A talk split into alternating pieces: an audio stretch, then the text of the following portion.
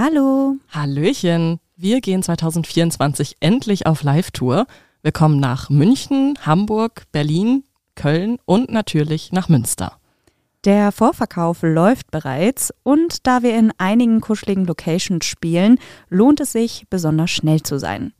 Alle Infos zum Vorverkauf findet ihr bei uns auf Instagram und die Tickets gibt es bei Eventim und rausgegangen. Wir freuen uns sehr auf euch und hoffen natürlich, dass ihr zahlreich erscheint.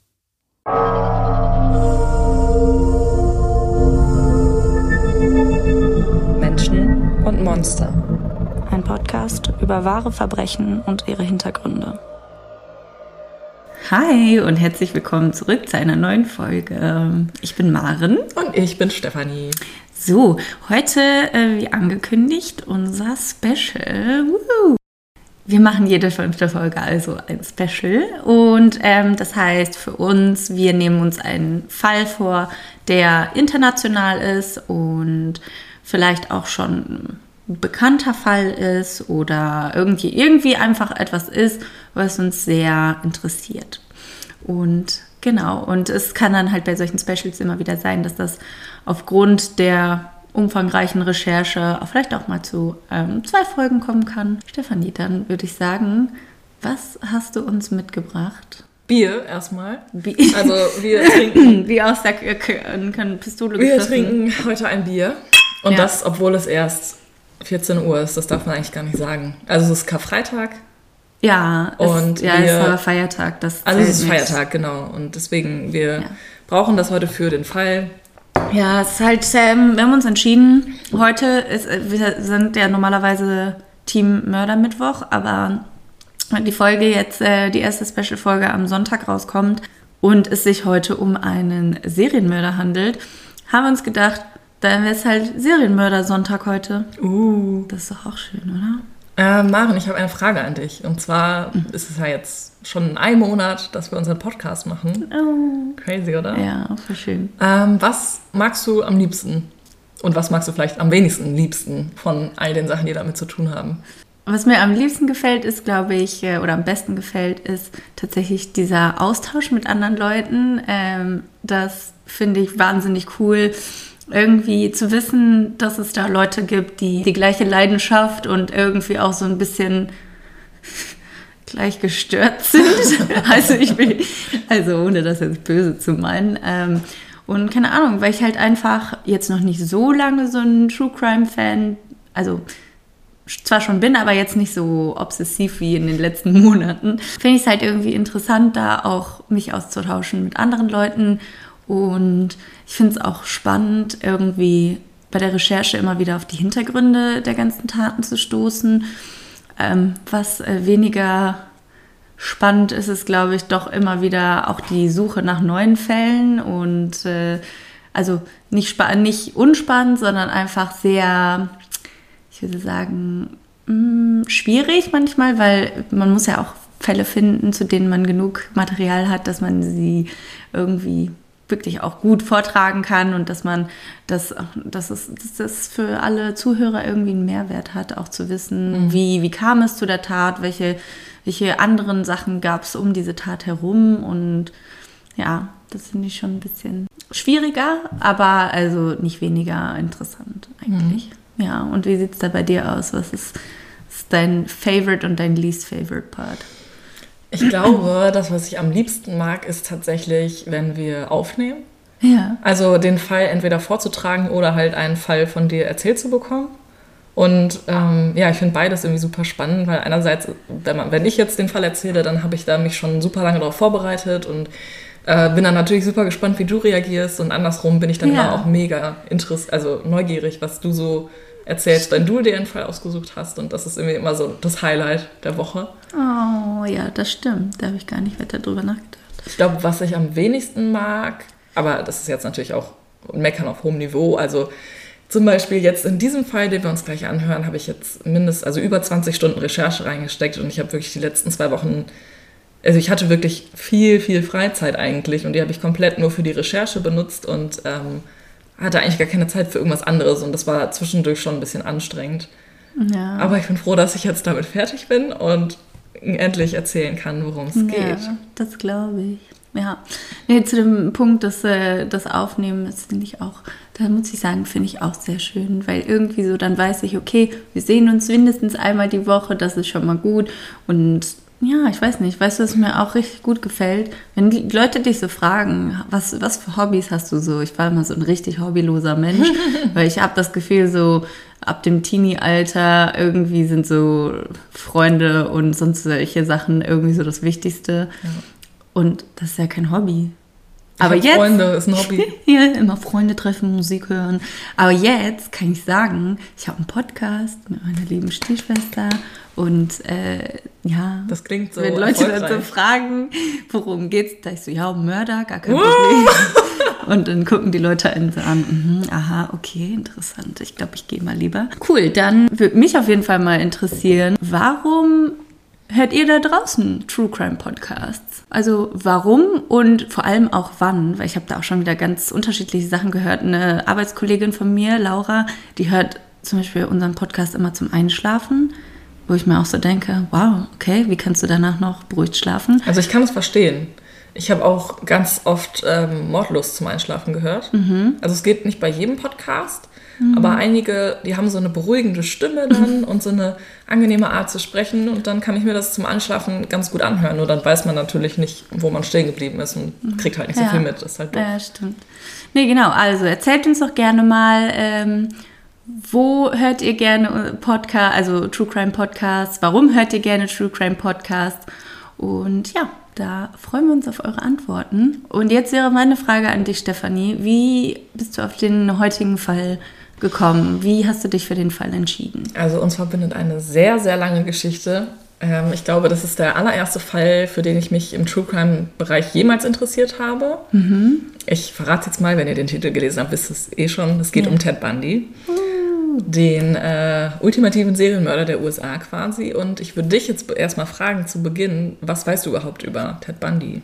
Ähm, ich weiß, dass er existiert und ich Te? kann mich, oder ja, existierte, dass er real war. äh, Das weiß ich. Ähm, ich muss aber gestehen, äh, da ich ja jetzt noch nicht so lange und so exzessiv irgendwie in dem ganzen True Crime Ding drin bin und jetzt persönlich auch mh, eher, würde ich sagen, eher die Podcasts und Sachen gehört habe und mich recherchi rein recherchiert habe in Sachen, die ähm, so auf der nationalen Ebene sich befinden und nicht international. Deswegen weiß ich gar nicht so viel über ihn. Ich weiß, dass er ein Serienmörder ist und ich kann mich noch genau daran erinnern, wie du, ähm, glaube ich, in der neunten oder zehnten Klasse über Serienmörder und deren Psychologie eine Facharbeit geschrieben hast Ja, und so dass du es. da das erste Mal irgendwie Bücher und Sachen rangeschleppt hast und ich mir so dachte, aha, okay, was ist, ist Was ist mit ihr? Geht's ihr gut?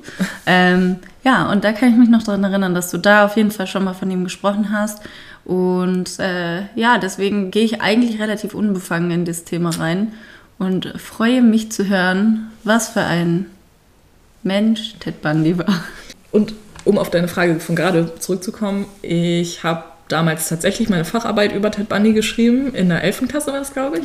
Oder wann man seine Facharbeit schreibt in der 10., keine Ahnung. Auf jeden Fall ging es darum, wie ein Mensch zum Monster werden kann. Das war tatsächlich der Titel der Arbeit. Deswegen ist äh, irgendwie der Titel unseres Podcasts ganz geil. Ja. Und ursprünglich hatte ich mich aber mit True Crime in dem ähm, Sinne befasst, dass äh, ja, ich eigentlich einen Krimi schreiben wollte. Ah, okay. Und ich mir natürlich erstmal dachte, ich muss ja wissen, was irgendwie das perfekte Verbrechen ist, damit ich jetzt ein besonders gutes Buch schreiben kann ja. Und wie Mörder so ticken. Und deswegen habe ich mich da reingelesen, bin dann auf Ted Bundy gestoßen, weil ich Serienmörder halt immer schon besonders faszinierend fand. Und ich glaube, das geht vielen Menschen so. Ja, definitiv. Ja, und deswegen, wie alt ist man da so? 14, 15? 16? Weiß ich nicht. Keine Ahnung. Auf jeden Fall jugendlich, da habe ich mich mit Ted Bundy beschäftigt und Ja, dann würde ich sagen, auf geht's. steigen wir ein. Wir sprechen heute über Theodore Robert Bundy, besser bekannt als Ted Bundy oder der Campus Killer. Er hat zwischen 1974 und 1978 mindestens 30 junge Frauen in sieben verschiedenen Bundesstaaten der USA getötet. Bevor er seine Opfer erschlug oder erdrosselte, vergewaltigte er sie und ließ sie unfassbare Qualen leiden. Mindestens zwölf der Frauen enthauptete er post mortem. An einigen Leichen verging er sich zudem einige Tage nach der Tat. Eh. Ja. Also zur Einordnung kann ich jetzt auf jeden Fall sagen, Ted Bundy ist jetzt nicht vielleicht der krasseste und allerbrutalste oder widerlichste Mörder, den man besprechen könnte. Also, mhm. es, also klar ist das ja, natürlich doch. ein Mörder. Schlimm ja. genug, aber ich meine zum Beispiel jetzt Ed Gein, der irgendwelche Leichen gehäutet hat, das ja, finde ich persönlich jetzt irgendwie noch ein bisschen absurder. Ja. Deswegen, also es geht jetzt gar nicht mal so um die Gewaltdetails in dieser Folge, sondern mehr so um äh, die Hintergründe und vielleicht auch so ein bisschen ja. um die Opfer. Ted Bundy ist eigentlich jedem True Crime-Fan ein Begriff. Und auch ich kann mich der Faszination, die diesen Mann umgibt, nicht entziehen. Ähm, gerade dieses Wort Faszination hat in Bezug auf einen sadistischen Serienmörder jedoch einen ziemlich bitteren Beigeschmack. Und genau deshalb möchte ich mich mit dem Fall beschäftigen. Ich möchte eine Erklärung dafür finden, warum dieser Mann ganz Amerika in Schrecken versetzte, er jedoch auch gleichzeitig zahlreiche Liebesbriefe im Gefängnis erhielt. Was unterscheidet Bundy von anderen Serienmördern? Und selbstverständlich stelle ich mir die wichtigste Frage, wie wurde er von einem Menschen zu einem Monster? Hm. Ja, immer wichtig zu wissen. Es ist der Januar 1974. An der University of Washington in Seattle ist das Semester in vollem Gange. Die 21-jährige Linda Ann Healy studiert dort Psychologie und kümmert sich nebenbei ehrenamtlich um geistig behinderte Kinder. Um sich das Studium zu finanzieren, arbeitet sie außerdem als Radiosprecherin bei einem lokalen Sender, wo sie Wettervorhersagen für Skifahrer verkündet. Linda ist groß und schlank, sie hat dunkelbraune Haare, die sie oft in der Mitte scheitelt. Ihre Mitbewohnerin und gute Freundin Joanne beschreibt sie als lebensfreudigen und unternehmungslustigen Mensch. Auch Lindas Schwester Laura hat sie als besonderen Menschen in Erinnerung. Wenn Linda einen Raum betrat, sei dieser aufgeleuchtet, sagt sie in einem Fernsehinterview. Am 31. Januar geht Linda mit Freunden in die Studentenkneipe Dantes. Sie kehrt jedoch schon am frühen Abend zurück, da sie am nächsten Tag früh aufstehen muss. Linda wohnt gemeinsam mit vier anderen Studentinnen in einem Haus in der Nähe von der Uni. Am nächsten Tag sollen ihre Eltern zum Dinner vorbeikommen. Weil Linda etwas Besonderes kochen will, bittet sie Joanne um Hilfe. Die beiden besprechen, was sie kochen wollen. Dann geht Linda ins Bett. Ihr Zimmer liegt im Keller. Ew. Mhm. Okay, schön. Das Haus hat eine Tür zur Straße hin und eine Seitentür zum Keller. Karen Scavlem, die das zweite Zimmer im Keller bewohnt, verschließt die Tür nachts, also die Tür zum Keller, mhm. als sie ins Bett geht. Am nächsten Morgen klingelt Lindas Wecker um 5.30 Uhr. Karen geht nach einer Weile in ihr Zimmer, um den Wecker auszustellen, denn sie ist davon wach geworden und ziemlich genervt. Doch dann bemerkt sie, dass Lindas Bett gar nicht, also dass da gar keiner drin liegt. Mhm. Das Bett ist gemacht und offensichtlich hat niemand da drin geschlafen. Dabei hat Linda üblicherweise das Bett gar nicht gemacht. Deshalb ist es schon ein bisschen komisch, dass das Bett jetzt ja. gemacht ist. Ja. Und dann klingelt das Telefon, der Radiosender ist dran und will wissen, wo Linda ist. Sie ist noch nicht zur Arbeit aufgetaucht, was für die 21-Jährige höchst untypisch ist. Karen macht eine weitere ungewöhnliche Entdeckung. Die Seitentür zum Keller ist unverschlossen. Doch bislang denkt sie sich nichts weiter dabei. Am Mittag fangen ihre Freundinnen jedoch an, sich Sorgen zu machen.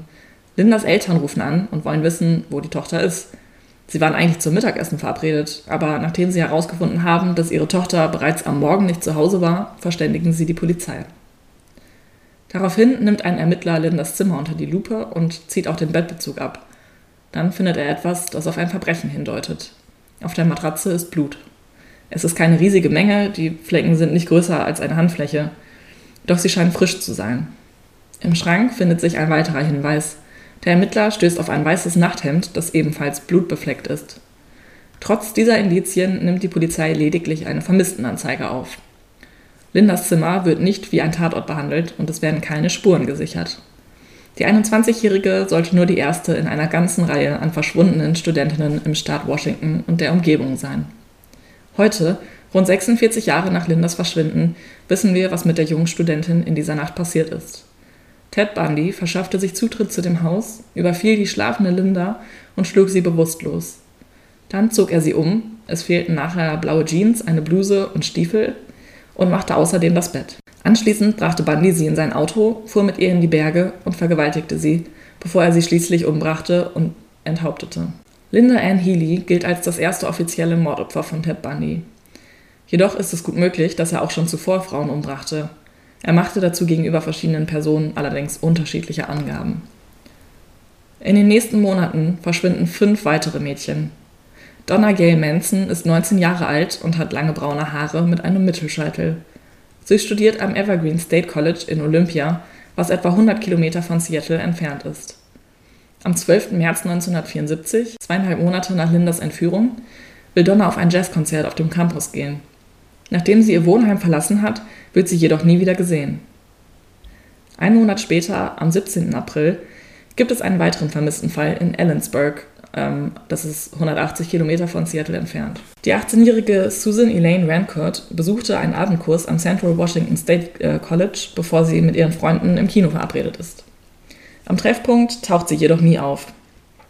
Nachdem Susanne Rancourt als vermisst gemeldet wird, melden sich zwei Studentinnen bei der Polizei, die von einer verdächtigen Begegnung berichten. Am Abend vor Susans Verschwinden wurde jede von ihnen von einem Mann angesprochen, dessen Arm in einer Schlinge steckte. Er bat sie, ihm dabei zu helfen, einige Bücher in seinen braunen VW Käfer zu laden. Die Frauen hatten sich jedoch geweigert. Drei Wochen später verschwindet erneut eine Studentin. Roberta Kathleen Parks will sich am 6. Mai mit ihren Freunden zum Kaffee auf dem Campus treffen. Sie studiert an der Oregon State University in Corvallis, die 420 Kilometer von Seattle entfernt liegt. Corvallis befindet sich außerdem in einem anderen Bundesstaat. Ein Zusammenhang mit den anderen verschwundenen Studentinnen wird daher nicht hergestellt. Wiederum drei Wochen später geht die Serie weiter. Brenda Carol Ball, 22, wird nach einem Barbesuch dabei gesehen, wie sie sich auf dem Parkplatz mit einem braunhaarigen Mann mit Gips am Arm unterhielt. Die junge Frau verschwindet anschließend spurlos. Der Fall von Georgianne Hawkins, von ihren Freunden nur George genannt, sorgt für besonders große mediale Aufmerksamkeit. Die hübsche 18-Jährige verschwindet ganz in der Nähe von dem Haus, in dem Linda Ann Healy gelebt hat, als sie in den frühen Morgenstunden des 11. April auf dem Weg von ihrem Freund zu ihrem Wohnheim ist. Die Ermittler ziehen dennoch nicht sofort eine Verbindung zwischen den vermissten Fällen. Mehrere Studentinnen berichten von einem Mann mit Gipsbein, der mit einer schweren Aktentasche hantiert. Eine Zeugin hatte er sogar angesprochen und um Hilfe gebeten, die Tasche zu seinem braunen VW Käfer zu tragen. Sneaky Bastard. Scheinbar. Okay, ähm, ich finde das. Also bis zu dem Punkt wurde jetzt zwischen den ganzen Verschwinden keine, keine Verbindung gezogen. Nee. Oder zwischen, mhm. auch zwischen denen, die im gleichen Staat liegen. Die sind äh, alle bis auf der eine von Susan Rancourt, glaube ich, mhm. sind die alle im gleichen Staat ja, gewesen. Also alle in Washington. Und obwohl die Frauen alle scheinbar im gleichen Alter sind, ähm, scheinbar immer an irgendwelchen Universitäten oder in der Nähe, ähm, auf jeden Fall in den Hotspots, wo sich die Studenten aufhalten. Und scheinbar sehen sie ja auch alle sehr ähnlich aus. Also mhm. irgendwie immer auf jeden Fall sehr jung, sehr hübsch und äh, irgendwie braune Haare, Mittelscheitel. Ja, also und da zieht keiner eine ja, man muss halt sagen, die Polizei 1974 war jetzt noch nicht so krass organisiert. Also Computer waren da jetzt auch, glaube ich, noch nicht so vernetzt irgendwie. Auf jeden Fall haben die einfach sich nicht abgesprochen und hatten halt auch keine Programme irgendwie, die das automatisch überprüfen, ob es mhm. vergleichbare Fälle gibt. Und irgendwann hat die Zeitung halt angefangen zu sagen, oh, das ist ja ein bisschen seltsam, da ist schon wieder eine Studentin verschwunden und redet dann halt irgendwann vom Campusmörder, aber das dauert noch. Ja, ich wollte gerade sagen, weil irgendwie, das bekommt doch so, auch wenn es die Polizei selber nicht direkt vernetzen und verlinken kann und da irgendwelche Schlüsse zu ziehen kann, ob das zu anderen Fällen in der, im gleichen Staat irgendwie dazugehört, ähm, muss doch dennoch irgendwie, die, die Medien müssen das doch mitbekommen. Als Georgianne Hawkins äh, verschwunden ist, also eben im gleichen Ort wie Linda Healy in Seattle, ähm, da haben die Medien auf jeden Fall dann auch gesehen, okay, da ist jemand und das ist vielleicht der gleiche Täter. Ja. Warte, wann hat man die Leiche von der ersten, von der Heli gefunden? Noch nicht. Ach, zu dem Zeitpunkt noch gar nicht. Nee. Aber dann frage ich mich, guck mal, wenn doch zu dem Zeitpunkt gehen die ja davon aus, dass jemand erstmal nur vermisst wird und noch nicht von irgendeinem Kapitalverbrechen ausgeht. In dem Falle und besonders, als sie ja da auch irgendwie im Radio da unterwegs mhm. war, muss das doch irgendwie so ein, so ein Suchaufruf nach der oder so einen Vermisstenaufruf gegeben haben und keine Ahnung. Also, ja, so, also so stelle ich wurde mir das schon gesucht vor. und die, die ähm, ja, ist das Mitbewohnerin von mhm. äh, Linda Healy wurden auch interviewt und so, also auch sogar fürs Fernsehen irgendwie so hatten die mhm. ein Gespräch. Aber ja, sie wurde halt auch nicht gefunden. Also okay. Also. Bei allen sechs Mädchen, die bisher entführt wurden, handelt es sich um hübsche junge Frauen. Sie sind alle weiß und haben lange braune Haare. Die meisten von ihnen tragen außerdem einen Mittelscheitel und sind in der Nacht verschwunden oder entführt worden, zumeist auf dem Campus. In mehreren Fällen hatte ein offensichtlich verletzter Mann um Hilfe gebeten. Am 14. Juli schlägt der Täter erneut zu. Es ist ein heißer Sonntag im Hochsommer und zahlreiche Menschen strömen aus dem dicht bevölkerten Seattle an den Lake Sammamish im 30 ähm, Kilometer entfernten Vorort Issaquah. Issaquah? Issaquah. Ich weiß nicht, wie man es ausspricht. Ja. Es ist richtig warm, die Sonne scheint und es sind halt richtig viele Leute da. Also 40.000 Menschen sind da. Ja. Und äh, das sind natürlich alles potenzielle Zeugen. Es gibt Musik, Spiele, Getränke und vor allem Sonne. Auch Janice Ann Ott, 23, ist an diesem Tag an den See gekommen, um das gute Wetter zu genießen. Sie hat gerade ihr Fahrrad neben sich abgestellt und es sich im weichen Gras gemütlich gemacht, als ein Mann mit braunen Haaren, weißem Tennisoutfit und einem Gipsarm auf sie zukommt. Hi, ich bin Ted, sagt er zu ihr.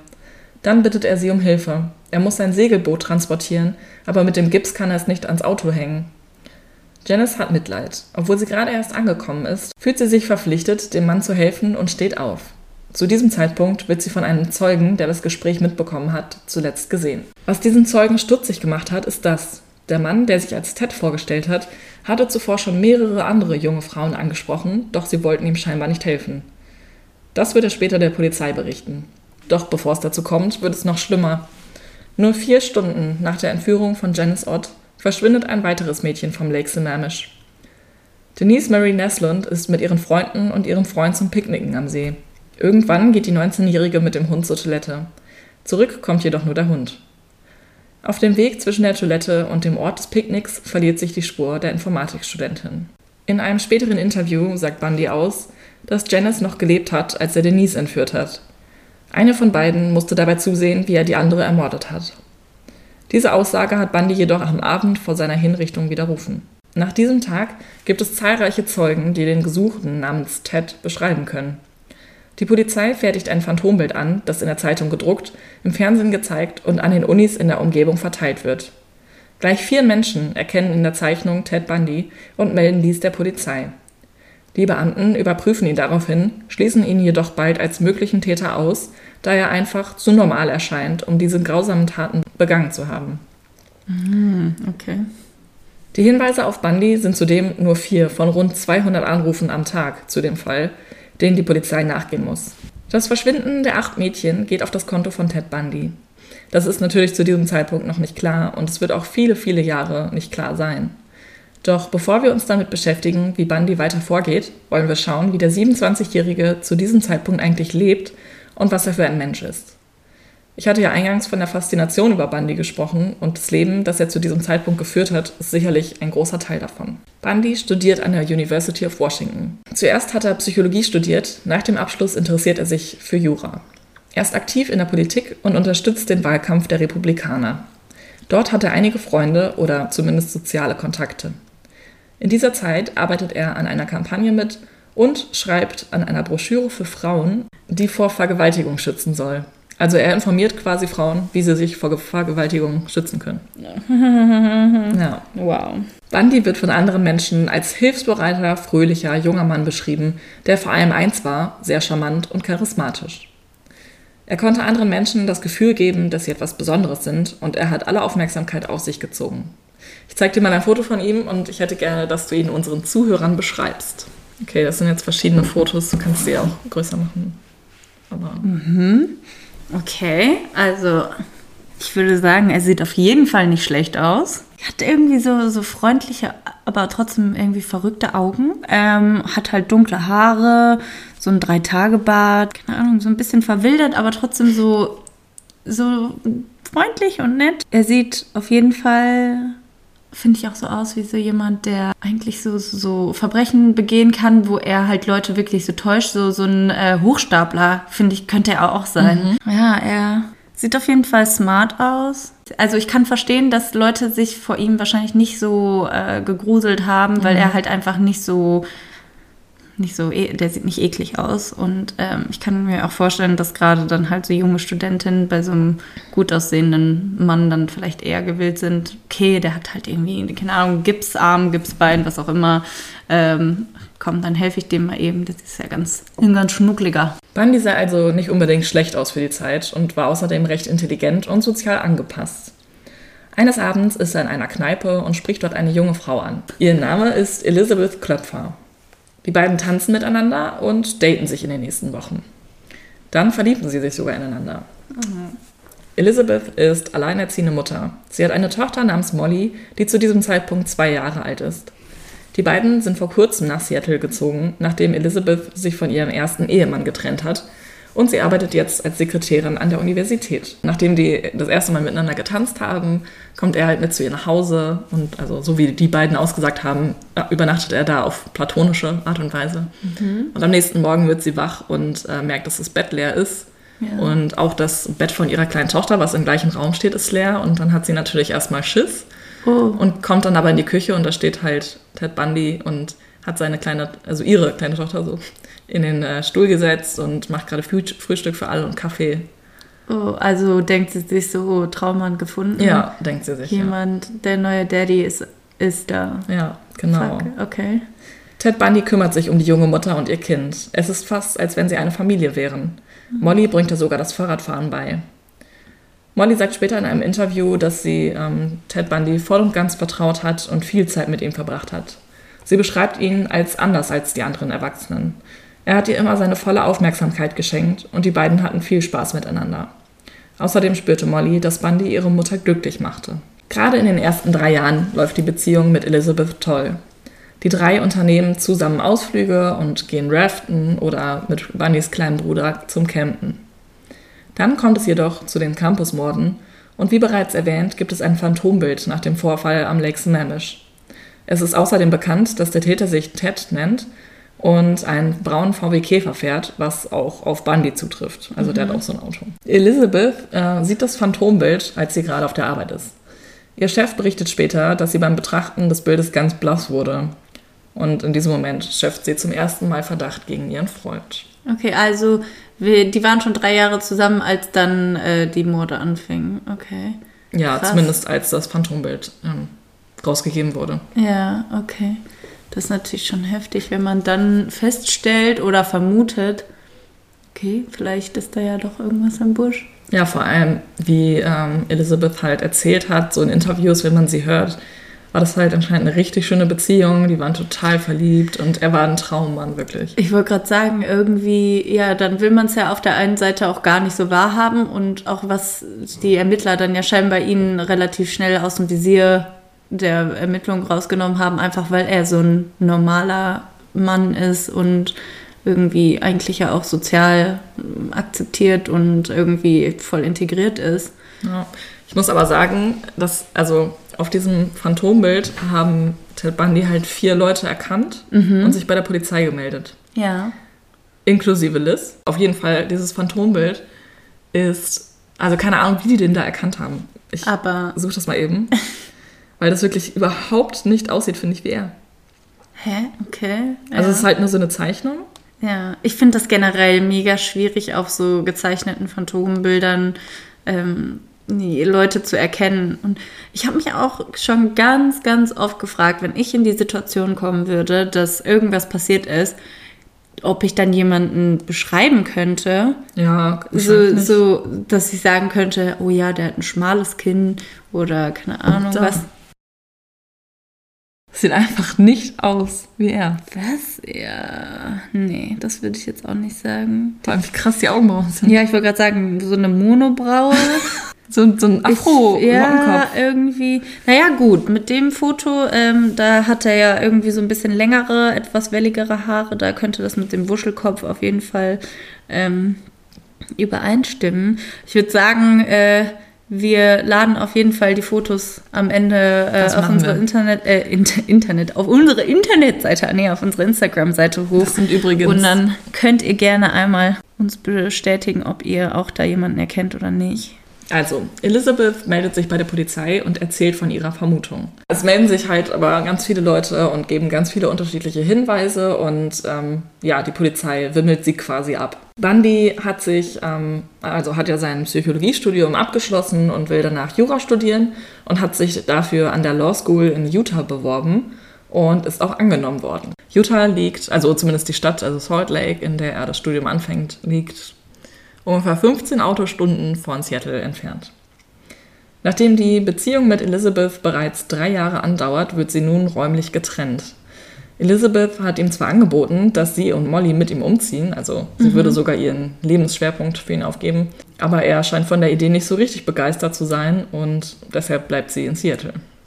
Also ist ja auch so ein kleiner Ist- Koop. Ich wollte gerade sagen, das ist voll der Schlag ins Gesicht, wenn du eigentlich denkst, okay, voll die happy Family, voll die krass gute Beziehung und dann. Ja. Aber die Beziehung der beiden ist in den letzten Monaten sowieso irgendwie abgekühlt, ähm, denn Ted Bundy verhält sich irgendwie anders, distanzierter. Teilweise meldet er sich tagelang nicht bei seiner Freundin, wie sie in einem Interview erzählt, und er kommt zu wichtigen Familientreffen zu spät, ohne sich zu entschuldigen. Zum Beispiel hatte Molly ihre Taufe, also ich weiß gar nicht, die ist, glaube ich, sind Mormonen. Und mit, ich glaube, mit sechs werden die ähm, getauft zum ersten Mal. Und das ist, oder baptized heißt es getauft, ja. ja, ne? ja, genau. Und ähm, das ist für die halt ein super wichtiges Fest und er wusste halt, dass das ist und so. Und er ist halt zu spät gekommen. Okay.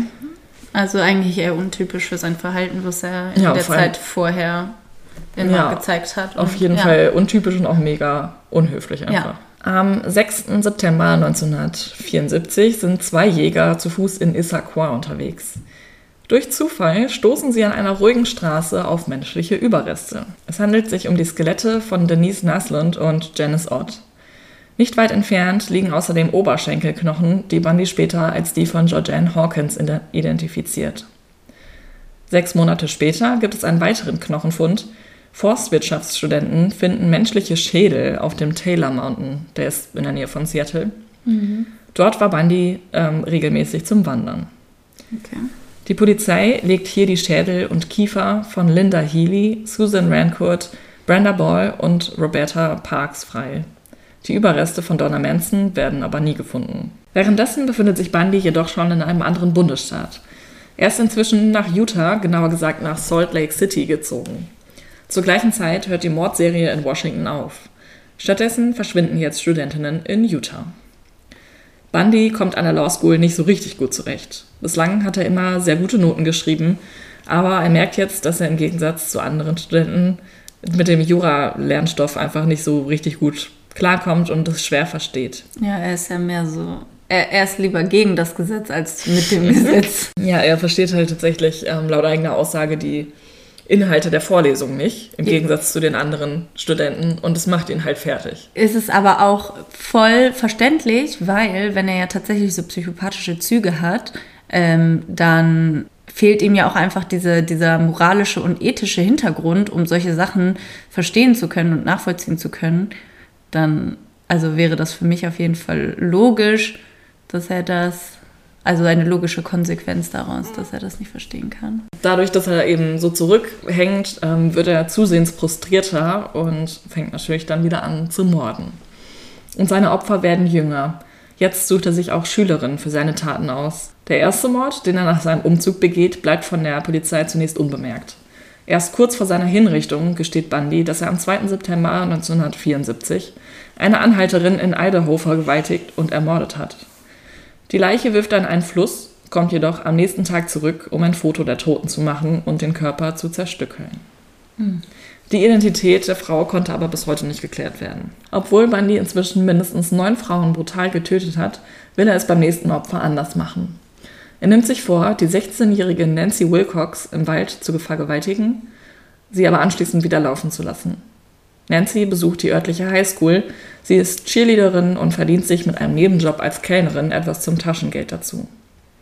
Am 2. Oktober will sie eine Packung Kaugummi kaufen, doch dann begegnet sie Ted Bundy und wird zuletzt in seinem Volkswagen gesehen. Bundys Selbstversuch läuft nicht wie geplant. Als er Nancy vergewaltigen will, fängt sie an zu schreien. Daraufhin erwürgt er sie. Später gibt er an, dass es sich dabei um einen Unfall gehandelt hat. Die Leiche will Bundy in 320 Kilometer Entfernung vergraben haben, doch die Überreste konnten nie gefunden werden. Ja, also weil sie halt angefangen hat zu schreien, wollte er sie zum Schweigen bringen. Ja, ja, klar. Das kann man natürlich nur machen, indem man jemanden umbringt. Wie würdest du es denn machen? Da fällt mir jetzt auch keine andere Art ein. Naja, also ich meine, man kann ja auch jemandem irgendwas in den Mund stopfen. Man kann auch einfach jemanden nicht vergewaltigen. Ja, also mal abgesehen davon, äh, man kann auch jemanden nicht vergewaltigen. Ich frage mich, wie kann denn das erste Opfer nie identifiziert werden? Also okay, die haben die, Mord die, die Leiche nie gefunden. Also da haben sie gefunden. Kann ich dir tatsächlich gar nicht sagen. Aber da wurde Ich glaub, die Leiche wurde nicht gefunden. Vermisst. Ich glaube, die Leiche wurde tatsächlich nicht gefunden. Ja. Und wenn es eine Anhalterin war, also ich glaube, dass ähm, zu der Zeit halt viele Frauen irgendwie auch per Anhalter gefahren sind und irgendwie von zu Hause abgehauen sind. Das war so Ja. die Zeit der Women's Right Movement, also wo Frauen halt gemerkt haben, okay, sie haben halt voll Rechte und sie können genauso Sachen machen wie Männer und so. Sind frei. Ja, genau, sie können halt machen, was sie wollen und Ja. Ja, es war okay. auch eine gefährliche Zeit. Es dauert keine drei Wochen, da setzt Bundy seine Mordserie fort. Melissa Smith, die Tochter des Polizeichefs in Midvale, verschwindet am 18. Oktober, nachdem sie eine Pizza essen war. Sie ist ebenfalls erst 17 Jahre alt. Ihre nackte Leiche wird neun Tage später auf einem Berg bei Salt Lake City gefunden. Die Untersuchungen ergeben, dass Melissa erdrosselt und vergewaltigt wurde.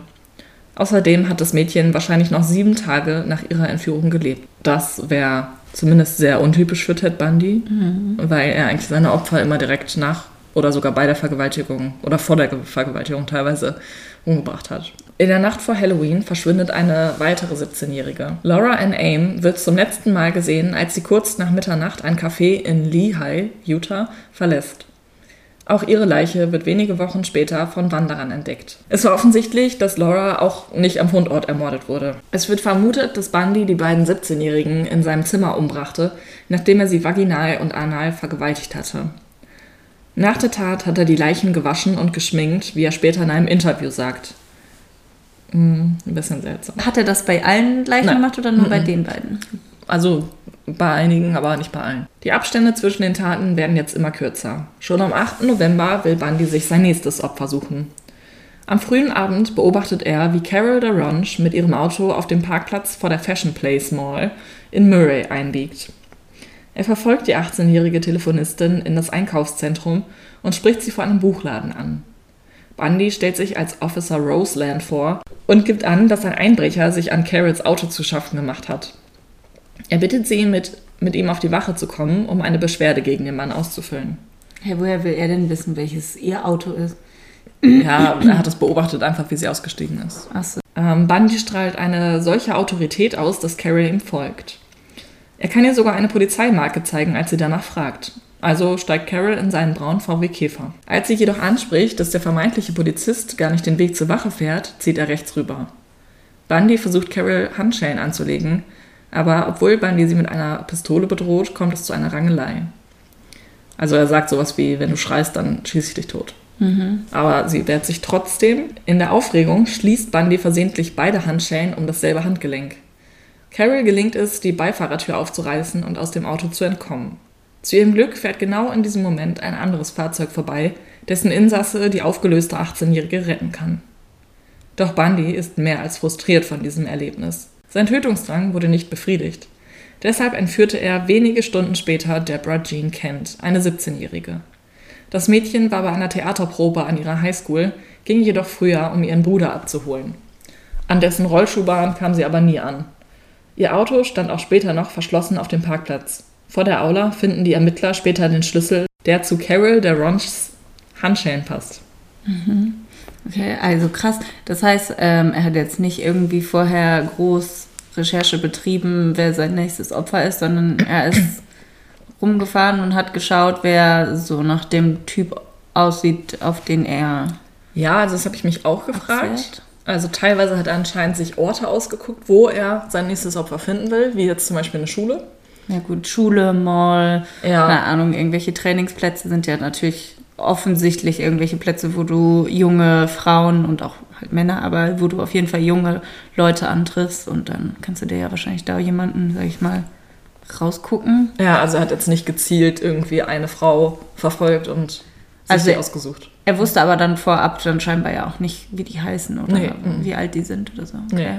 Wir befassen uns als nächstes mit Bunnys Leben im Erwachsenenalter oder zumindest nach der Highschool. Okay, war das jetzt dann schon der letzte Fall, der bestätigt? Nee, Okay. es gibt noch ganz viele mehr. Oh, okay. Als Bundy mit der Highschool fertig ist, wirkt es, als wüsste er nicht so richtig, was er mit seinem Leben anfangen will. Er studiert ein Jahr an der Uni in Puget Sound, bevor er nach Seattle an die University of Washington geht. Dort studiert er Chinesisch und lernt seine erste Freundin kennen. Ihr echter Name ist unbekannt, aber in der Literatur wird sie meist mit dem Pseudonym Stephanie Brooks benannt.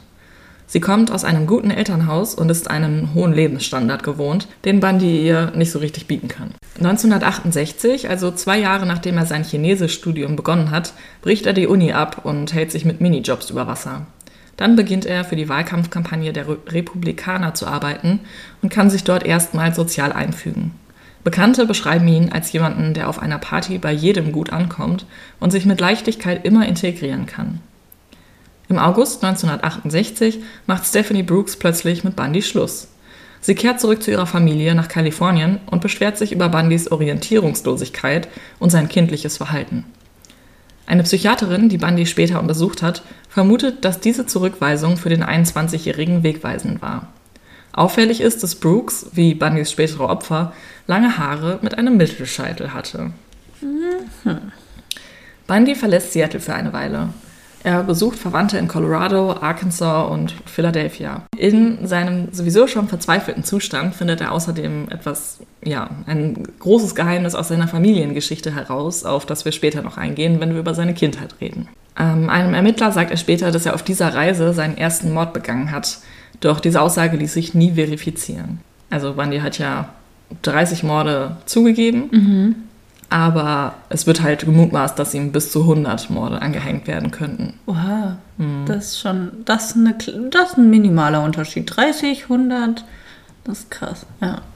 Ja, kann halt nie bewiesen werden. Ja, schade. Bundy kehrt 1969 nach Seattle zurück und beginnt ein neues Studium, dieses Mal Psychologie.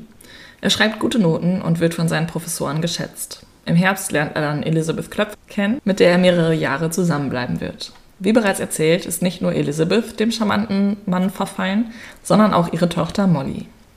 1972 macht Bundy seinen Abschluss und engagiert sich anschließend wieder in der Politik. Jedoch möchte er sich weiter fortbilden und bewirbt sich deshalb an der Law School in Utah. Elizabeth vermutet zu diesem Zeitpunkt, dass Ted sie betrügt. Und damit liegt sie richtig, denn als er im Sommer 73 an einer Reise für die Republikaner nach Kalifornien teilnimmt, trifft er seine Ex Stephanie Brooks wieder. Mhm. Also er hat den Kontakt eigentlich über die Jahre immer gehalten und sie mhm. quasi gezwungen, weil er ihr so viele Briefe geschickt hat. Ah. Und jetzt treffen sie sich wieder. Mhm. Und sie war ganz begeistert davon, wie Bundy sich in einen zielstrebigen und scheinbar erfolgreichen Mann verwandelt hat. Und die beiden beginnen eine Beziehung miteinander, obwohl Bundy ja eigentlich schon vergeben ist. Weiß sie das? Nope. Okay. Beide Frauen wussten zu dem Zeitpunkt nichts voneinander. Mhm. Brooks hat ihn auch mehrmals in Seattle besucht. Die beiden sprachen sogar davon zu heiraten. Doch Anfang 74 bricht Bundy plötzlich einen Kontakt zu Brooks ab. Er geht nicht mehr ins Telefon und die Briefe, die sie ihm schreibt, kommen nicht an. Erst einen Monat später kommt es zu einem Telefonat zwischen den beiden. Brooks will wissen, was der Grund für das abrupte Ende der Beziehung ist. Bundy sagt lediglich, Stephanie, I have no idea what you mean. Dann legt er auf. Danach gibt es keinen Kontakt mehr. Wie Brooks sich später zusammenreimt, war die ganze Beziehung lediglich ein Plan, den er sich zuvor ausgedacht hatte. So habe er sich an Brooks für die erste Trennung rächen wollen. Mhm. Bundy sagt außerdem, dass er sich nur beweisen wollte, dass er Brooks hätte heiraten können, wenn er wollte. Wow. Das hat er ja geschafft. Was für ein Idiot. Auch 1975 hat Bundy weitere Affären.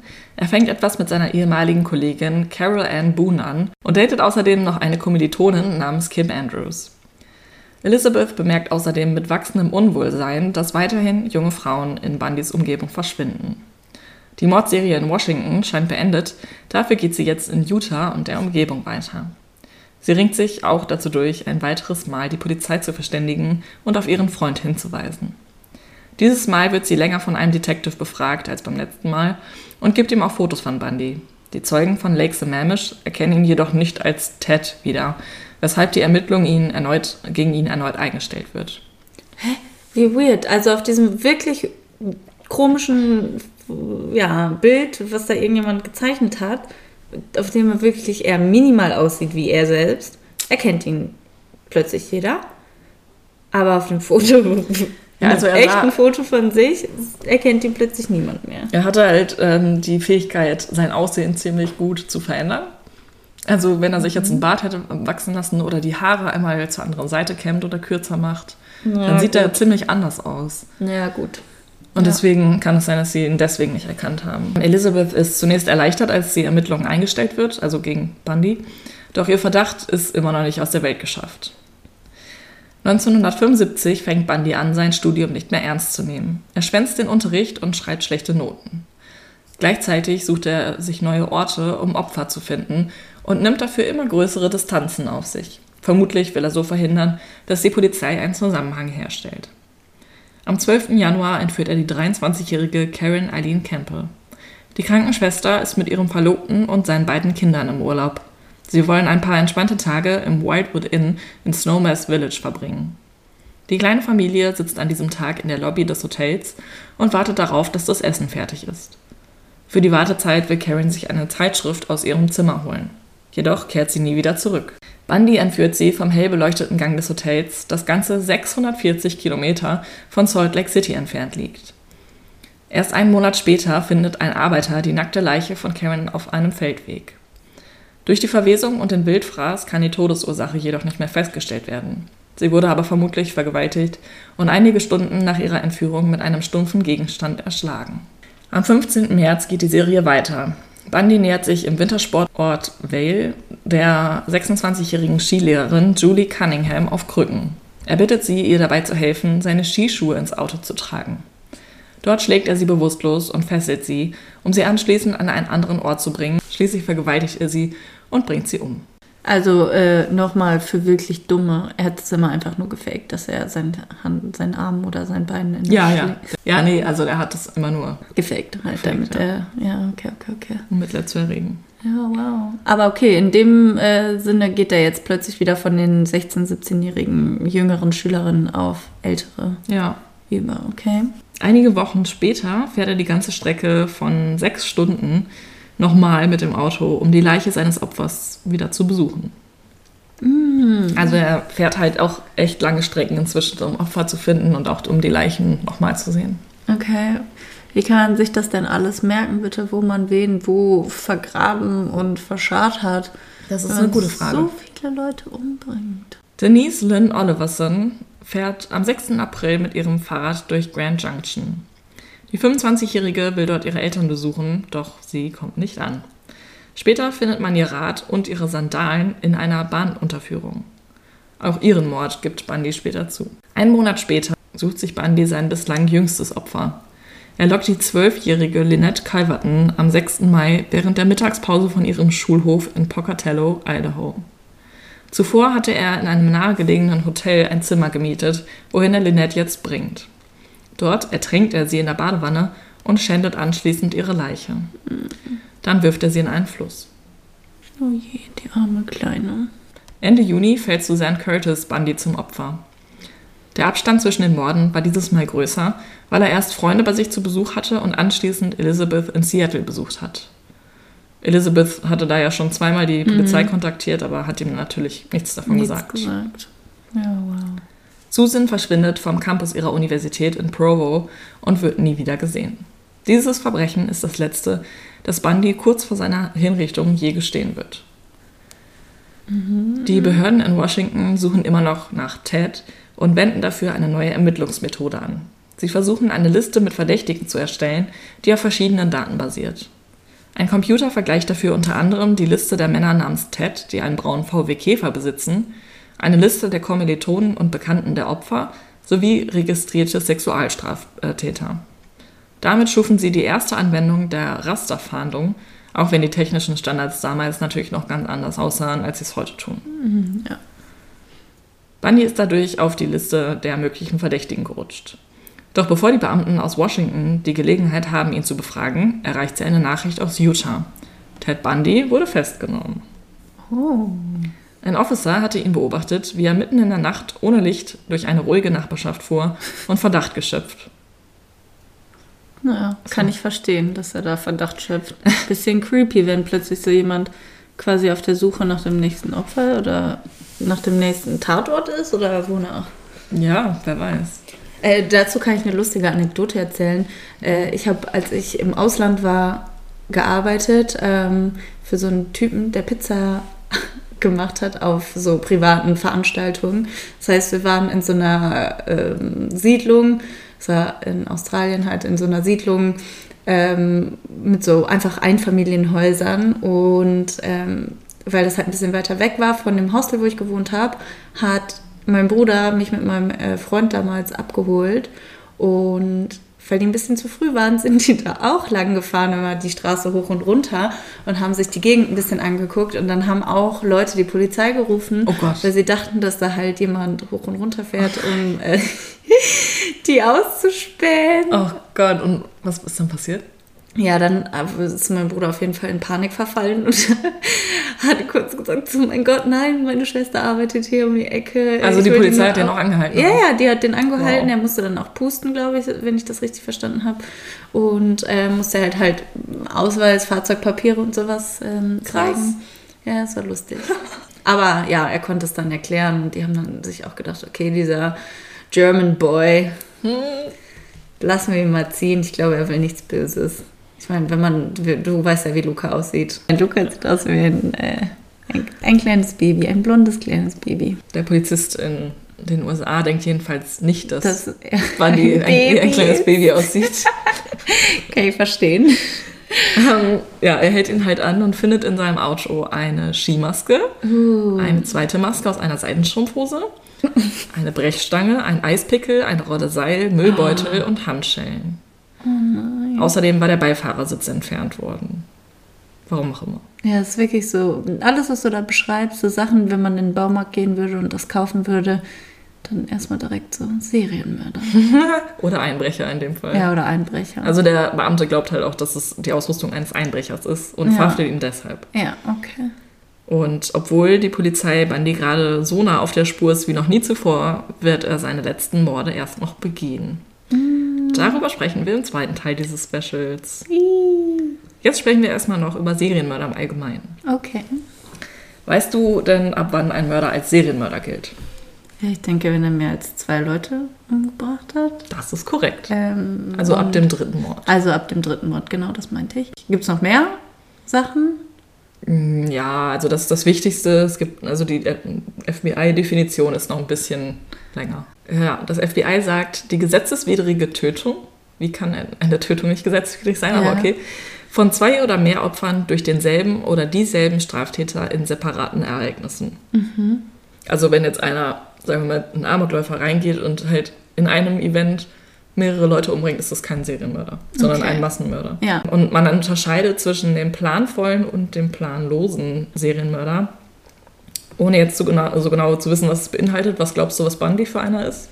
Der planlose? Also, keine Ahnung, planlos im Sinne von, er sucht sich jetzt nicht die, die Opfer vorab aus und recherchiert, okay, das ist jetzt mein nächstes Opfer, sondern ähm, also wirkt ja schon eher so, okay, er sucht sich jetzt Plätze aus, an denen er hingeht, zu denen er hingeht. Aber grundsätzlich würde ich sagen, vorab überlegt er sich ja schon, was er mit denen machen möchte, also dass er sie vergewaltigen möchte und ähm, bei der einen hat er ja auch gesagt, er möchte sie eigentlich nicht umbringen, sondern wieder freilassen. Hat dann ja scheinbar nicht so gut geklappt, hat sie dann trotzdem umgebracht. Aber ähm, ja, schon alleine die Tatsache, dass er auch so Utensilien in seinem Wagen mit sich führt, finde ich, spricht ja schon irgendwie, also für eine planvolle, also den Vorsatz, überhaupt irgendwie so eine Tat zu begehen, aber vom, also von der Opfersuche her würde ich sagen planlos. Okay, also die Opfer sind jetzt zumindest in meiner Auflistung ähm, nicht so wichtig. Also planvoll und planlos unterscheidet sich Du meinst nicht so wichtig für, für nicht so wichtig für die äh, Kategorisierung. Ja, genau. das meine ich Ja, natürlich. okay. Ähm, also der planvolle Täter ist ähm, relativ gebildet, hat einen festen Arbeitsplatz und eine normale Kindheit gehabt und hat vielleicht sogar ähm, eine Familie. Also ist verheiratet auch möglicherweise. Ja. Währenddessen ist der planlose Täter wahrscheinlich arbeitslos oder wechselt zumindest sehr oft den Job. Er hatte eine schwere Kindheit, ist ein sozialer Außenseiter und hat einen niedrigen IQ. Und das, ähm, also die Art des Verbrechens beziehungsweise der Stil des Verbrechens ist ähm, beim planvollen Täter gewalttätig. Beim planlosen Täter ist die sexuelle Handlung meistens erst nach der Tötung. Wieso ist das dann beim, beim geplanten eher gewalttätig? Ich würde eher vermuten, dass es bei dem ungeplanten so impulsiv und so, dass es da schnell vielleicht zu so einer Art Overkill kommen kann? Oder? Also der planvolle Täter bringt halt, wie du auch schon richtig gesagt hast, zumindest äh, Handschellen und Fesseln und so mit. Okay, Äh, ja. planlose halt Utensilien nicht. schon mal, Utensilien, ja. genau. Und generell der planvolle Täter ist einfach mehr so, dass er sich, dass er in der Lage ist zu reflektieren, was er da gerade macht und was er, Ah, also wie ja, er es verhindern okay. kann, zum Beispiel auch von der Polizei äh, festgenommen zu werden, werden. Er verbirgt halt die Leiche, der planlose Täter macht das nicht. Ja. Ah, okay. Ähm, also ich kann jetzt auch nicht sagen, warum er jetzt ähm, die, warum der jetzt erst sexuelle Handlungen nach der Tat vornimmt. Das war halt, das stand halt in dieser Tabelle so. ja, okay. Ähm, das habe ich jetzt einfach mal so geglaubt. Ich kann mir vorstellen, dass der planlose Täter, dass es vielleicht mehr so impulsiv ist in dem Moment und dass er halt sozusagen jetzt nicht aus Versehen, aber dass er sich halt gar nicht vornimmt, irgendwie zu töten, sondern er fährt halt irgendwie los und dann sieht er jemanden und dann bringt er den halt irgendwie um. auch wieder so ein bisschen so zur Verst vielleicht auch irgendwie der Plan so oder nicht der Plan, weil sonst wäre es ja wieder ein planvoller, aber ähm, dieser Wunsch vielleicht irgendwie dieser Person nahe zu kommen und dann übertritt er eine Grenze, die er Ja. vielleicht nicht äh, selber nicht verstehen konnte und bringt die dann um, um quasi eine andere Tat wieder zu verdecken. Das Ja, zum könnte ich Beispiel. mir vorstellen, ja. Und der ähm, planlose Täter schaut sich jetzt im Nachhinein auch nicht die Medienberichte an. Ja. Hingegen der planvolle Täter verfolgt die Medienberichte und Ja. manchmal meldet er sich sogar bei den Behörden. Ja. Also das ist zumindest die Unterscheidung zwischen den beiden. Manchmal heißt der planvolle Täter auch der organisierte Serienmörder. Ja. Ähm, um so ein bisschen zu verstehen, wie ein Mensch zum Serienmörder wird, habe ich eine ähm, ja, Auflistung bzw. die Entwicklung einmal aufgelistet. Und äh, die Quelle ist äh, Stefan Habort, den sicherlich auch viele von euch kennen. Das ist ein sehr bekannter Kriminalpsychologe, nicht Kriminalpsychologe, sondern Kriminologe, Ja. ähm, der, glaube ich, damals Kriminalhauptkommissar war und inzwischen unterrichtet er an der Kriminologie an der Uni in Hamburg, glaube ich. Hat auch super viele Bücher zu dem Ja. Thema geschrieben. Und dieses Buch hat mir damals auch für meine Facharbeit als Quelle gedient, tatsächlich. Und ähm, ja, Harvard zufolge gibt es sieben äh, Phasen, die dazu führen, dass man ein Serienmörder wird. Und die erste ist die Genese. Das ist ein Schlüsselerlebnis in der Kindheit. Ähm, Das Kind beobachtet zum Beispiel eine Tierschlachtung oder Gewalt oder eine Straftat. Und das kindliche Bewusstsein kann diese einschneidende Erfahrung aber nicht verarbeiten. Okay. Ähm, Und deshalb entstehen dann abnorme Gedanken oder antisoziale Züge. Das Kind sich, äh, zieht sich in seine eigene Welt zurück und hat mitunter Gewaltfantasien. In der späteren Tat findet sich oft das wesentliche Element des Schlüsselerlebnisses wieder. Das Kind ist nicht dazu in der Lage, soziale, sexuelle und emo emotionale Konflikte zu lösen und erfährt immer wieder Zurückweisung und Enttäuschung, was eben dazu führt, dass es sich immer weiter zurückzieht und ähm, ja, sozusagen dann irgendwie alleine dasteht.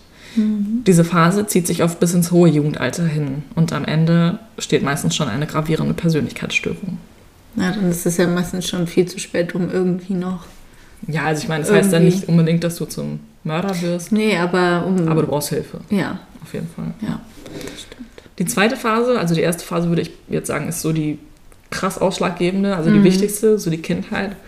Die zweite Phase ist äh, die Identifikation. Also das Kind oder der Jugendliche ähm, akzeptiert nach und nach seine abnormalen Fantasien und Bedürfnisse und äh, die- ja, diese Gewaltvorstellungen, die er hat, werden immer extremer, um den Kick nicht zu verlieren. Irgendwann reicht das aber nicht mehr aus, weil die Person ja halt nur so weit gehen kann und Ja, halt irgendwie immer was Neues braucht und ähm, deshalb denkt die Person irgendwann zum ersten Mal darüber nach, dass man das ja auch in die Tat umsetzen könnte. In der dritten Phase überlegt der Serienmörder in Spee sich einen konkreten Tathergang und mit jedem Mal, dass er über das Szenario nachdenkt, verliert das Individuum an Hemmungen und an schlechtem Gewissen. Ja, man schaut sich auch in der Phase schon nach geeigneten Orten um für das Verbrechen und ja, begeht es aber noch nicht, weil die Tötungshemmung Ja. einfach noch zu groß ist. Also Ja. man weiß ja irgendwie, dass man das nicht machen sollte. Im Idealfall. Im Idealfall. Ja. Die vierte Phase ist dann die Performance. Die erste Tat wird begangen, sobald die Tötungshemmung überwunden wurde. Direkt danach fühlt der Täter sich ähm, erleichtert und als hätte er endlich seine Identität gefunden. Allerdings akzeptiert die Gesellschaft diese Identität natürlich nicht. ja. Hoffnungsvollerweise. Die Reflexion ist die fünfte Phase. Der Täter denkt jetzt eben darüber nach, was er da gemacht hat und ist einerseits völlig angewidert von sich, weil obviously. Ja. Und andererseits fühlt er sich aber super gut, weil das halt die Verwirklichung seiner Träume quasi Träume. ist und seiner Fantasien. Ähm, ja, und diese widersprüchlichen Gefühle hat er dann halt direkt nach der Tat. Aber mit der Zeit kommt natürlich die ursprüngliche Problematik wieder. Die Beweggründe für die Tat werden eben nur kurze Zeit gelindert und eine neue Tat bahnt sich an. Der Mörder verbindet die Tat mit Macht und Erfolg, ein Gefühl, das er wiedererleben will. Die Täter rechtfertigen die Tat oft vor sich selbst, indem sie den Opfern die Schuld geben. Das Opfer hat sie beleidigt oder provoziert. Und dann folgt in der sechsten Phase das Remake. Eine neue Tat wird geplant und begangen. Im Laufe also der Zeit seit dem letzten Mord ist dem Täter die Identität, die er gefunden hatte, wieder abhanden gekommen. Aber wenn er jetzt einen neuen Mord begeht, findet er sie halt wieder. Und aus diesem Grund werden die Abstände zwischen den Taten kürzer. Und das geht schließlich in die siebte und letzte Phase über die Serialität. Der Täter verliert den Bezug zur Realität und stellt seine Bedürfnisse über die der anderen. Menschen nimmt er nur noch als potenzielle Opfer wahr und sein Mitgefühl geht vollends verloren. Die Frage, die ich mir jetzt stelle, sind alle Serienmörder demnach auch irgendwie Psychopathen? Also wenigstens ein Soziopath oder ein Psychopath ist, weil es würde sich mir nicht erschließen, wie ein normal fühlender und normal denkender Mensch, und da meine ich normal im, in Anführungszeichen, aber jemand, der halt Empathie empfindet, der, der mitfühlen kann, der das einfach wirklich nachfühlen kann und nicht nur spiegeln kann, was die Gesellschaft ihm zeigt. Das würde ich mich jetzt halt so fragen. Also du redest jetzt von Serienmördern oder von Mördern? Serienmörder. Ja, ich finde, das ist eine sehr gute Frage und eine sehr interessante Diskussion, weil das ergibt absolut Sinn für mich. Ja. Weil ich glaube halt, so Mörder werden, das haben wir Ja, auch ja. schon mal in einer anderen Folge besprochen. Das ist, Da sind halt auch so Umstände Sachen, genau, da, das kann auch mal in einer Schlüsselsituation, die irgendwie einen Trigger irgendwie Mhm. angetippt hat, ähm, da kann es im Affekt irgendwas geben, aber eine Tat immer und immer wieder auch nach einem gleichen oder ähnlichen Schema zu wiederholen, erfordert ja einfach eine ganz, ganz hohe Abwesenheit von Empathie und Da hast du auf jeden Mitgefühl. Fall recht. Also ich möchte da jetzt keine, Schlüsse ziehen ohne. keine Aussage treffen, weil ich das natürlich nicht weiß und weil ich es nicht belegen kann. Ja. Aber ich könnte es mir sehr gut vorstellen, dass es Ja. so ist, dass zumindest jeder Serienmörder antisoziale Züge hat. ja, das definitiv. Und vielleicht irgendwie auch narzisstische Züge.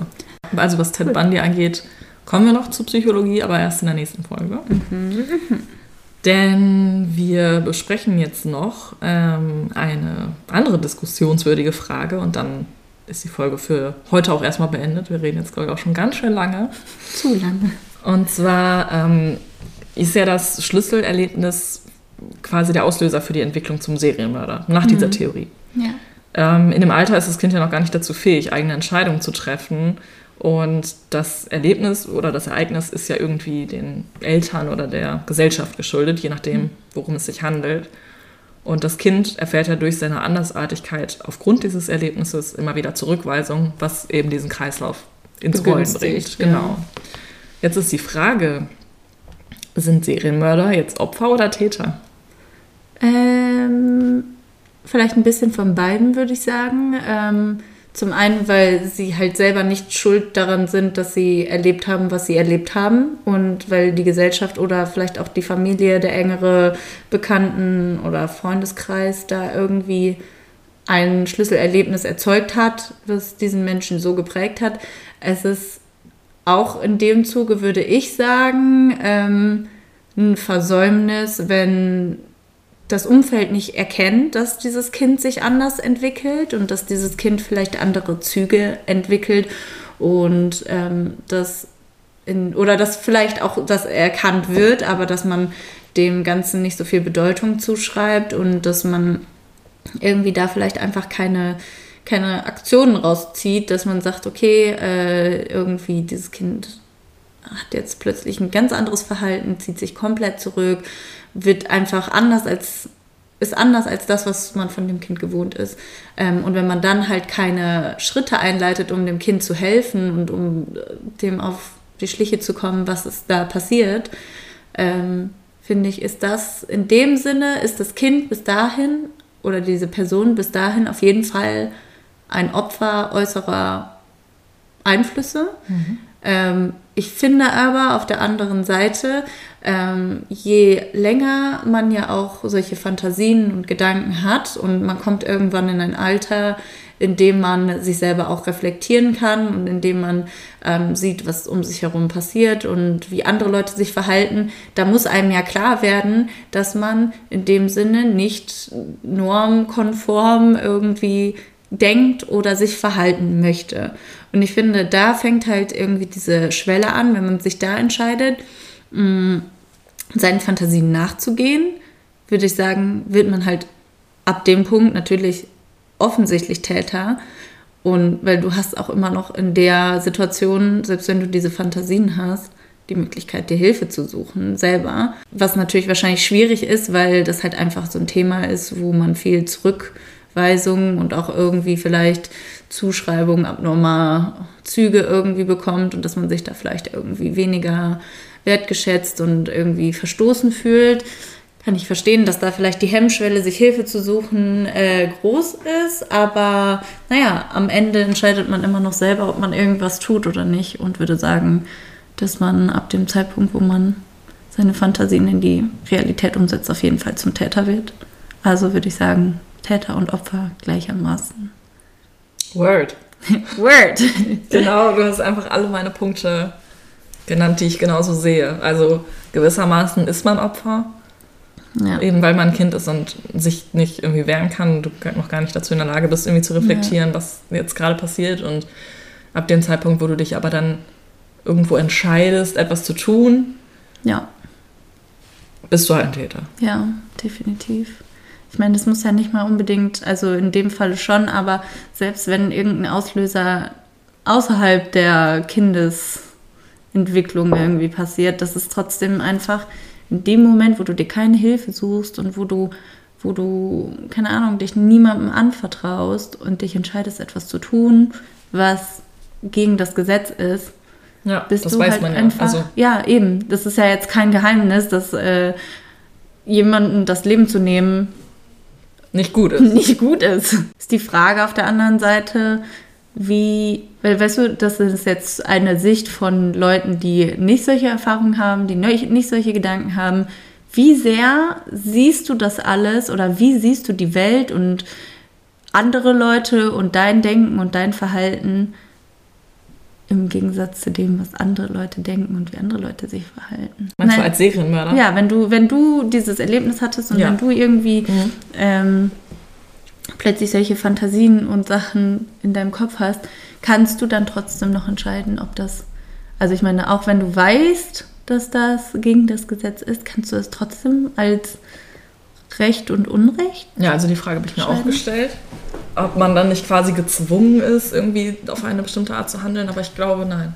Weil Also ich glaube, also du weißt ja, vor allem wenn du Jura studierst, also ich Ja, natürlich, dann, ja. weißt du einfach, was du darfst und was du nicht darfst. Und selbst wenn du es nicht nachvollziehen kannst, weil dir halt, weil du halt irgendwie emotional eben nicht so fühlst wie andere Menschen, dann weißt du trotzdem, was du nicht machen darfst. Ja, aber eine andere Frage ist halt auch, wenn das Kind zu gewissen Teilen Opfer ist, müssten dann nicht eigentlich die Leute, die schuld daran sind, dass dieses Kind das Erlebnis überhaupt hatte, naja, bestraft werden?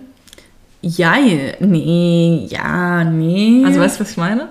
Ich weiß, was du meinst.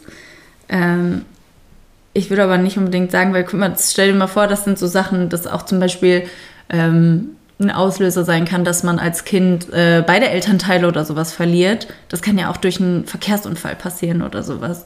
Das muss ja nicht mal unbedingt irgendwie ähm, explizite Gewalt ähm, durch irgendein Elternteil, ein Familienmitglied, was auch immer. Das muss ja nicht mal unbedingt sowas sein.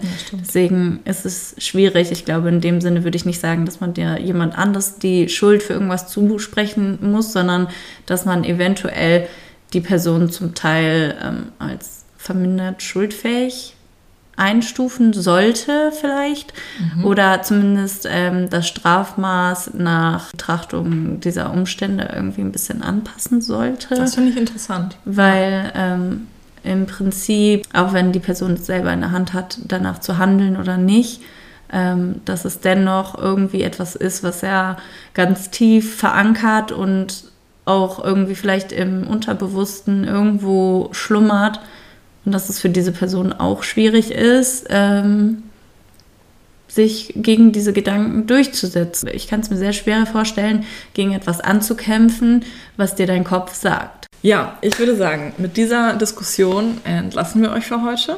Ja. Und wir würden uns natürlich freuen, wenn ihr uns eure Sicht der Dinge mal erzählt, was ihr über diese schwer moralischen und grundsätzlichen Fragen so denkt. Ja, definitiv interessant. Äh, vielleicht hat da ja auch jemand eine ganz, ganz andere Sichtweise, als wir es jetzt vorgetragen haben. Das würde mich auch interessieren, weil ich halt nur in diese Richtung gerade Ja. denke. Wir Ja. sind halt auch nur. Ich muss das auf jeden Fall jetzt erstmal sacken lassen. Das war jetzt schon heavy stuff. Ja, also viel das, zum äh, Nachdenken. War nun mal der erste Teil des Specials. Morgen geht's weiter. Und habt schöne Ostern. Ja, schöne Feiertage euch. Genießt das lange Wochenende. Uh, Und bis morgen. Mach's gut. Tschüss. Hallo. Hallöchen! Wir gehen 2024 endlich auf Live-Tour. Wir kommen nach München, Hamburg, Berlin, Köln und natürlich nach Münster. Der Vorverkauf läuft bereits und da wir in einigen kuscheligen Locations spielen, lohnt es sich, besonders schnell zu sein. Alle Infos zum Vorverkauf findet ihr bei uns auf Instagram und die Tickets gibt es bei Eventim und rausgegangen. Wir freuen uns sehr auf euch und hoffen natürlich, dass ihr zahlreich erscheint.